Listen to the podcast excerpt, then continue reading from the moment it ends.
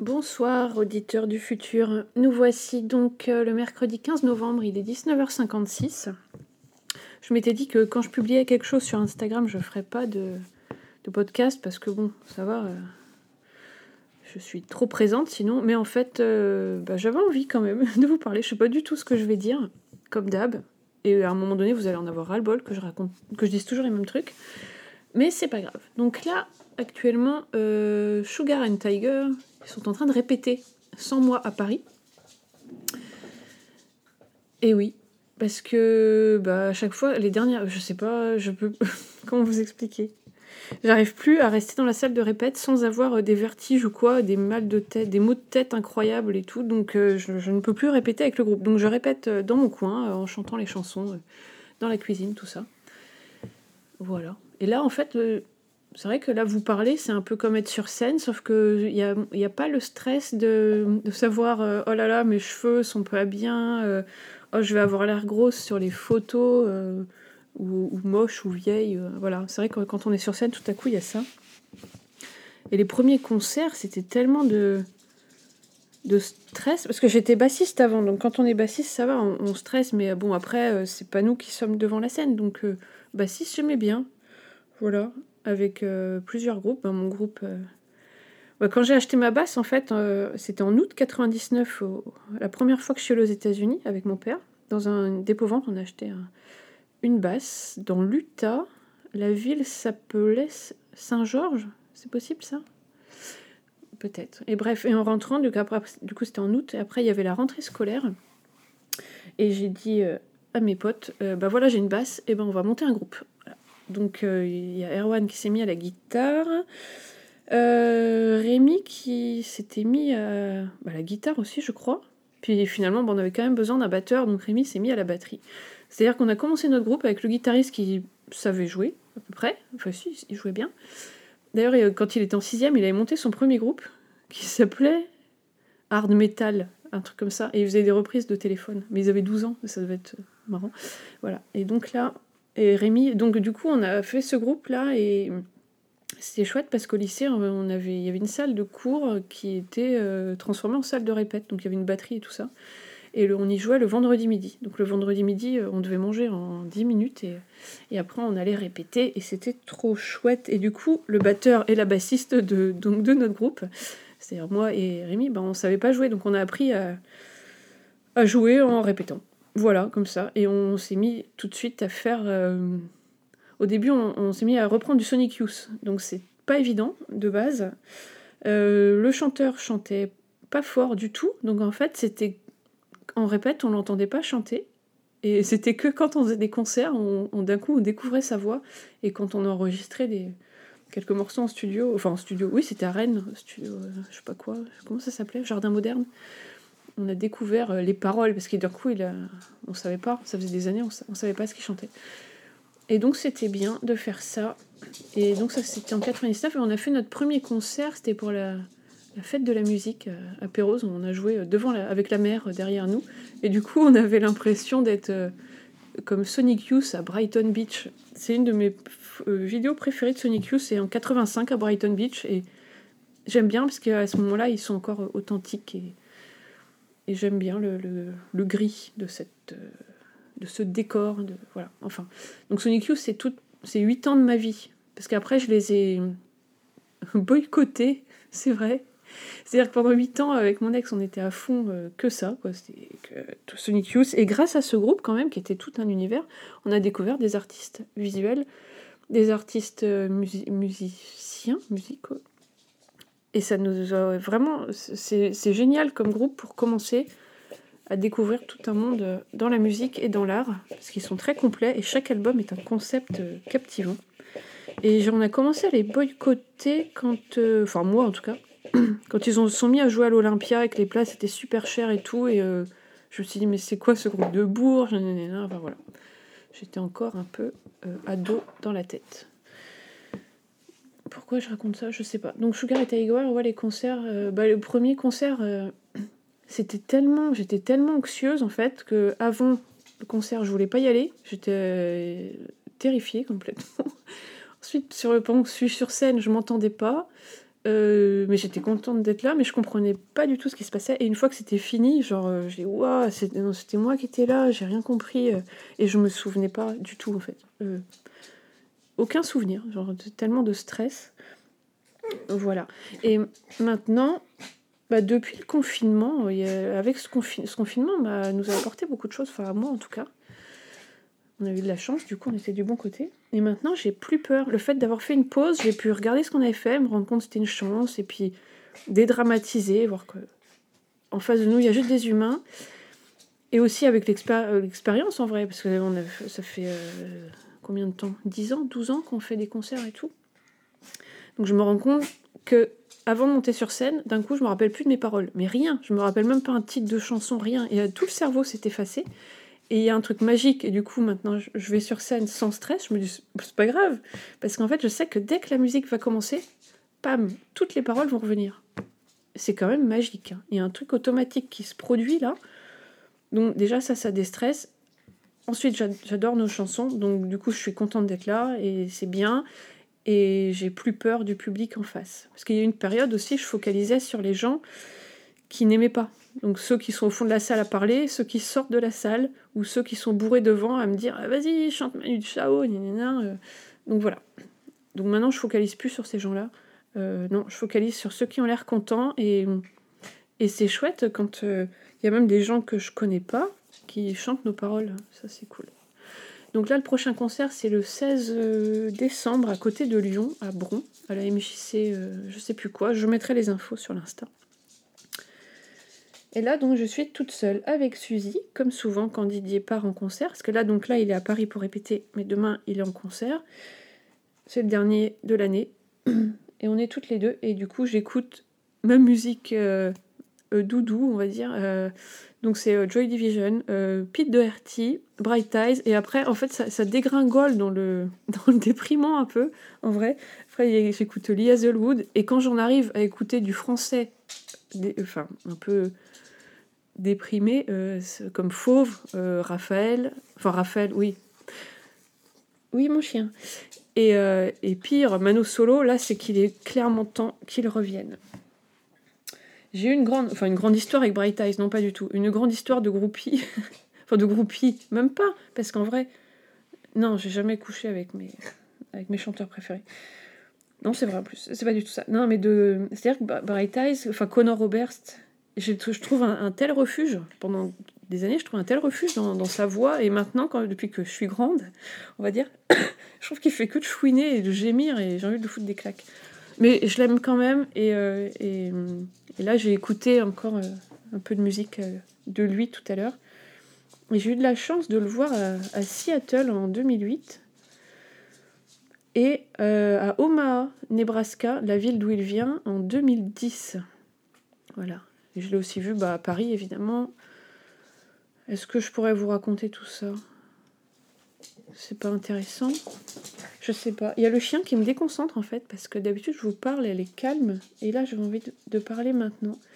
Et donc,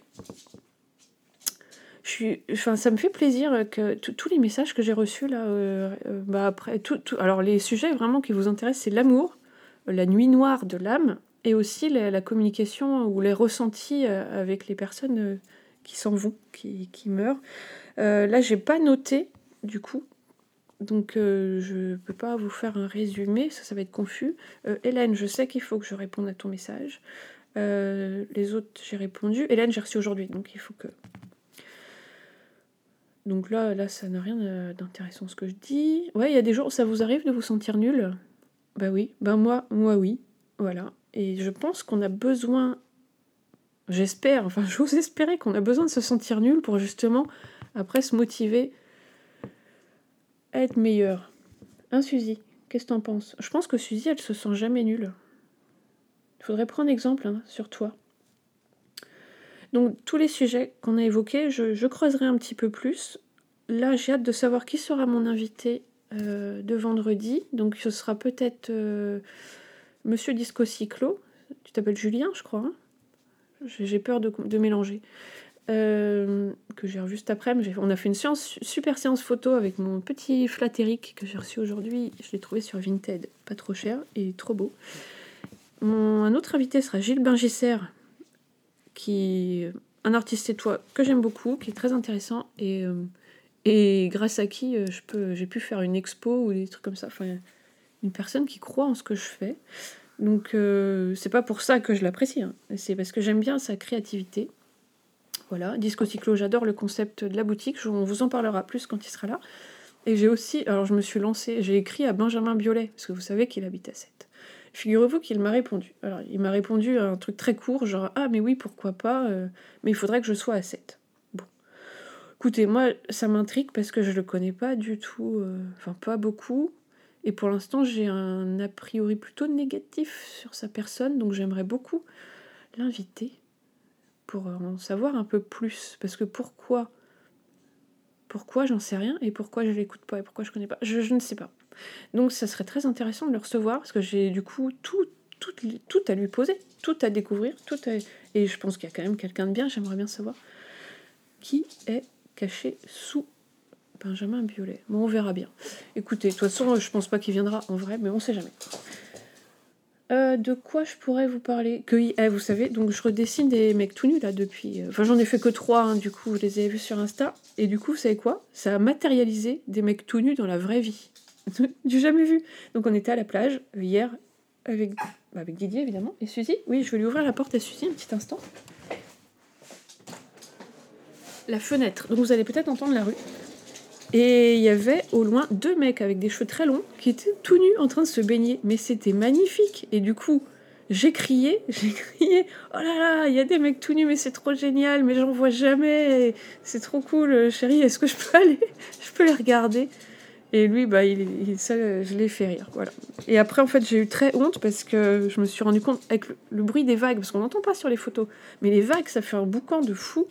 Donc du coup, je criais, voilà. Et les gens sur la plage me regardaient en rigolant. Et en fait, après, j'ai eu très très honte. j'ai eu très très honte. Mais oui, c'est vrai que je, ne vois pas d'homme tout nu, voilà. Euh, donc j'étais contente. Surtout, donc du coup, ça se trouve, conseil, ça se trouve quand on dessine quelque chose, ça apparaît dans la vraie vie. Donc il faut faire très très attention à ce qu'on dessine. Par exemple. Voilà, donc j'étais contente. Bah, c'est des petites joies de la vie, mais une joie suivi d'une honte, vous voyez. Comme il y a quelques émissions, je vous parlais de ça, d'un truc. Vous entendez Suzy, hein Bon, c'est pas grave. Quand il se passe un truc super, après, je sais pas si c'est un truc général, mais en tout cas pour moi, il y a toujours une, redescente, vous voyez, comme une redescente de drogue. Et euh, bon, bah écoutez, c'est comme ça, hein. maintenant il faut continuer. Euh. Il faut continuer quand même, hein Et. Bon, on va s'arrêter là ou quoi? Une courte émission? Là, je fais attendez. Enfin, attendez ou attendez pas. Mais voilà, j'ai dû couper un petit peu parce que j'ai un chien qui, qui aboyait depuis le balcon. Et aujourd'hui, donc j'ai reçu mon, bébé euh. J'adore euh, les films de Quentin Dupieux, mais avant. Euh, alors je dis ça alors que j'ai pas vu les derniers, mais j'ai pas eu envie de les voir, ce qui est assez dramatique. Est-ce que c'est moi qui ai changé? En tout cas, j'ai le souvenir que j'ai adoré Rubber. Déjà, le concept est génial, que l'acteur principal c'est un pneu et il y a même quelque part sur internet euh, l'interview euh, du pneu. J'aime beaucoup la masterclass aussi. Quentin Dupieux, il a fait une masterclass où il explique euh, qui il est, comment il travaille, c'est passionnant. Et sur sa chaîne YouTube, il y a son non-film, donc c'est une sorte de long métrage où il y a donc des non-acteurs qui ne filment pas. et du coup, tout ça, ça fait. il y, a des moments, mais incroyable. Enfin, ouais, vraiment bien, mais c'est absurde, philosophique, et puis ça se passe dans le désert. Ça, vaut le coup de regarder. Et le petit euh, bonhomme jaune, bah oui, bah déjà quand on le regarde, on est de bonne humeur, donc ça je trouve ça chouette. Et j'aime bien, même si j'écoute pas de l'électro et que honnêtement j'écoute pas Monsieur Oiseau à la maison, j'adore regarder les clips et tous les vidéos avec le petit bonhomme. Et j'aime bien les titres de chansons aussi de, de Monsieur Oiseau.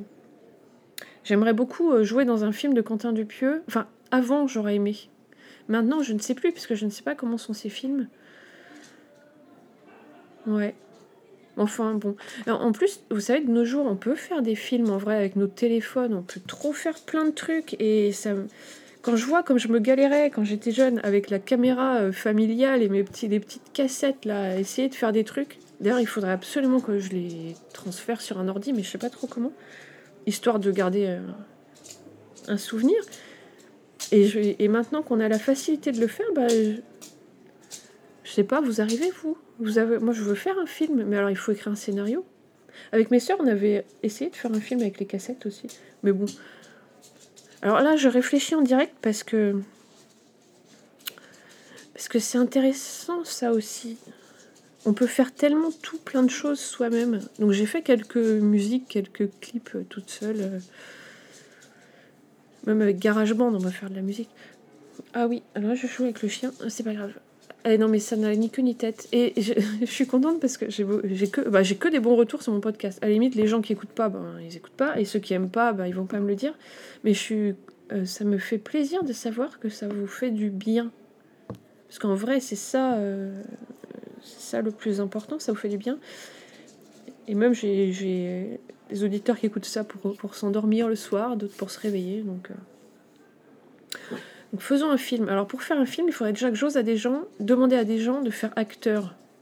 Et déjà là de base, jamais j'oserais demander à quelqu'un de perdre du temps pour euh, filmer quoi d'ailleurs, parce que je ne veux pas écrire de scénario. Mm. J'ai failli faire des études de cinéma. J'ai fait six mois à la fac. Et après, il fallait choisir une filière. Alors j'ai pris autre chose. Donc, qu'avez-vous appris aujourd'hui Qu'avez-vous Sur quoi avez-vous réfléchi de mon podcast du jour? Mon balado, comme disent les Québécois. Euh, merci Max. Je ne sais pas. Mais on est bien, là on est calme, c'est l'automne. On a de la chance, il fait beau. Et que voulez-vous? Il faut lire. Là je lis la bio de Matthew Perry. Et ma sœur, que je disais ma sœur intellectuelle, est tellement intellectuelle qu'elle lit la bio de Britney Spears. Alors elle est un peu perplexe devant ce portrait réduit que je lui ai fait. Surtout que c'est la première fois qu'elle lit un truc aussi bête. Apparemment c'est très mal écrit comme je vous l'ai dit. Mais elle lit plein d'au- d'autres trucs. Elle lit un livre par semaine hein, quasiment. De, de- des prix Nobel, des prix Goncourt, des, des, bio, des autobiographies de musiciens américains, de, de managers américains. Voilà. Et vous, est-ce que vous arrivez à lire Donc là, je lis la bio de Matthew Perry. C'est franchement intéressant. Je savais pas qu'il connaissait River Phoenix. River Phoenix, on dirait un, un- quelqu'un qui n'a pas existé. En fait, tellement c'est improbable d'être aussi euh, éthéré. Non, mais pas éthéré. C'est pas ça le mot. Vous voyez, aérien, Ang- angélique. C'est la vision qu'on a. Bon, écoutez, je pense qu'on va arrêter là parce que là, je blablate pour rien. Bah, à la limite, c'est un peu le concept finalement. Ouais.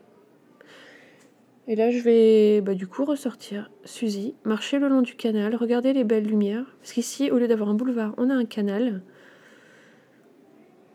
Et ouais. Et ben, écoutez, moi je pense à vous. Et la prochaine fois, j'aurai donc noté les, les messages encore. Et, euh, et non, je vais pas dire voilà. Je vais dire bonne soirée ou bonne journée. Ça m'a fait plaisir d'imaginer que vous êtes là. Salut. Non, attendez, attendez. J'ai trop, j'ai trop envie en fait de, de, de me remémorer la fois où, où, j'ai vu Bright Eyes à Omaha. C'était tous les ans avec Didier en l'été, on partait aux États-Unis. C'était no- no- notre moyen de déconnecter complètement de la vie parisienne où on était tout le temps euh, en train de faire des trucs et tout le temps connecté. Là-bas, en plus, quand on est touriste aux États-Unis, on passe à peu près inaperçu. Alors que bah, en Asie ou quoi, bah, de serait-ce que par notre apparence, on a l'air de touriste. Donc on aimait bien. Donc moi j'étais allée là-bas quelque, un peu avant lui. Et je me souviens, ce concert, il faisait super chaud. C'était en pleine journée. Il organisait tout un truc avec plein de chanteurs euh, à lui. Je sais pas pourquoi j'ai envie de parler de ça. De Bright Eyes. Et que j'étais toute seule. Et je me souviens d'être allée acheter un hot dog. Et évidemment, j'ai fait une tache de ketchup sur ma robe. J'avais trop honte. Et après, il y a un policier qui m'a parlé. J'ai rencontré, mais comme ça, un gros policier américain. Et il y avait aussi des, des gens qui étaient venus carrément de Grande-Bretagne pour le voir et tout. Et c'était, c'était beau, en fait. J'étais heureuse d'être là. Euh, c'est important. euh, c'est, ça qui est chouette avec les États-Unis, par exemple, c'est qu'on peut aller dans les lieux d'où viennent nos artistes. Les artistes qu'on écoute, et d'un coup, la musique devient de plus en plus. Bah, ça prend une, réalité encore euh, augmentée, je dirais. Voilà, et le concert était très bien. euh, voilà pourquoi j'ai envie de dire ça, je sais pas pourquoi. Et je lui avais écrit une lettre et je suis allée la déposer dans la boîte aux lettres de sa maison. Genre, euh, bonjour la honte. Mais enfin, bon, bref, j'avais envie de faire ça à ce moment-là. C'est pas grave. Bon, bah écoutez, je voulais juste vous dire ça. Et quand je l'ai vu à Seattle, c'était en 2008, et j'étais arrivée à l'aéroport la nuit, vers 10h, et mon oncle David, qui vit là-bas, qui est américain, parce que ma tante bretonne était mariée avec lui, il était venu me chercher à l'aéroport, et il m'avait tous les deux déposé devant la salle de concert, et j'étais explosée de fatigue. Et je me souviens que pendant toute la première partie, en fait, je m'étais assise au fond de la salle et je dormais en fait. Je, dormais. Euh, et après le concert, bah, du coup, je m'en souviens pas trop. Je luttais contre la fatigue. Et ce jour-là, j'ai rencontré un gars qui a proposé de me ramener. Il était complètement bourré. Et il conduisait. Et je le connaissais pas. Il était complètement bourré. Il conduisait la voiture euh, bourré. Il arrête pas de rigoler. Euh, je sais pas. Après, il s'est arrêté pour aller pisser dans le jardin de quelqu'un. Enfin, mais il m'a quand même ramené chez ma tante. Donc, merci, monsieur. Je sais pas qui vous êtes. Je voulais juste dire ça. Ah oui, et sinon, quand j'ai vu Bright Eyes à l'Alhambra, et euh, à la fin du concert, j'avais le. Bah, grâce à Didier encore, puisque avant, j'avais. Enfin bon, bref, j'avais passé au Access, tout ça. Quand, quand, j'étais quand je bossais dans la musique, j'avais ça aussi, c'était bien. Bah déjà, de pas payer ces concerts, euh, ben, quand on n'a pas de sous, c'est bien aussi. Donc pendant des années, je les ai pas payés. J'avais mon passe au Access, et donc à la fin du concert, je vais pour aller dans les loges de l'Alhambra. Et là, il y a le mec de la Sécu, qui n'était pas un mec de la Sécu français, qui était un mec de l'équipe de, de Barry qui était américain, qui m'a dit que non, je pouvais pas y aller. Alors moi, j'insistais, et j'étais très émotionnelle ce jour-là, parce que j'avais passé un très bon moment pendant ce concert. Et il me disait non, non, non, vous pouvez pas y aller. Il y a Michael, Michael Stipe qui est là, le mec de REM. Donc là, bon, j'ai un peu compris. Mais quand même, j'étais contrariée. Je dis, mais je veux juste le voir, lui serrer la main. Et le mec me disait non, non, non. Il me tiré par le bras pour aller dehors et euh, après il m'a lâché et j'ai balancé ma bouteille d'eau euh, à ses pieds et là du coup il m'a reprise super fort, il m'a m'a jeté dehors en fait. C'est la première fois de ma vie que je me faisais jeter de quelque part. Et après j'étais devant l'entrée, il y avait plein de fans qui attendaient et il y avait Didier qui parlait avec le patron de l'Alhambra. Et je venais de leur raconter ce... et j'étais tellement euh, ben, enfin, frustrée en fait, je me suis mise à pleurer comme une madeleine mais Franchement, mais je crois que j'ai trouvé le meilleur homme du monde parce que ça devait être la honte absolue pour lui. J'étais en train de pleurer, bref, et tout. Et il est quand même gentil. Ouais. Mais moi aussi, je le, soutiens hein, dans, dans, la vie hein, de tous les jours. Donc... Mais c'est vrai qu'il me fait pas ce genre de crise. Donc je pleurais, j'étais assise par terre à pleurer comme une madeleine. Et là, d'un coup, je vois un petit mec qui sort avec euh, un sweater, un hoodie avec sa capuche. Et moi, je le reconnais. Et tous les autres fans ne l'avaient pas reconnu. Donc je le reconnais. Et là, je me lève, je prends Didier par la main et on suit le mec. C'est lui, c'est lui. Voilà. Et après, il s'est assis dans un bar avec Jenny Lewis, dont j'avais été l'attachée de presse quand j'étais euh, chez Pias. Et donc, j'ai vu Bright Eyes était assis sur une chaise. Et je suis allée le voir. Et je, suis allée direct vers lui, je lui ai pris la main. je lui ai dit des, bêtises de groupie euh, heureuse, quoi. Je suis heureuse de te voir. Euh, merci pour ce que tu fais. Faut, je sais plus ce que j'ai dit, des bêtises. Et je lui ai dit que j'étais allée le voir au mât. Bon, bref. Et il me regardait, genre, avec un peu il était, il était gentil, hein, parce qu'il me regardait un peu avec pitié, parce que je devais avoir mon mascara qui avait coulé et tout. Enfin, alors je, mets pas, je me maquille pas beaucoup, mais je mets quand même toujours du mascara. Il était très gentil. Il me disait thank you, thank you. Et je suis partie, et la soirée était sauvée. Et ce petit, ce petit événement, du coup, je l'ai mis dans les paroles de notre chanson Car c'est toi. Voilà, j'ai pleuré pour toi devant l'Olympia. En fait, c'était devant l'Alhambra, mais j'ai mis Olympia dans les paroles. Et donc, et tu m'as pris la main, je n'ai pas pleuré pour rien. C'était pour lui, c'était pour cette rencontre avec Connor Roberts. Et après, on peut réinterpréter ces paroles pour d'autres choses. C'est pas grave. Eh bien, ce sera ma dernière histoire du jour. Et voyez, du coup, moi j'ai le sourire, ça me, fait, plaisir de penser à ces moments qui mêlent la joie et la honte. Hein. Mais c'est peut-être ça aussi la vie. Il faut, hein, pour provoquer des joies, des fois, il faut faire des choses qui euh, nous gênent un peu. Et au final, on regrette pas. Hein. Qu'est-ce que vous voulez? C'est pas, j'ai rien fait de mal. Bonne nuit, à bientôt, bisous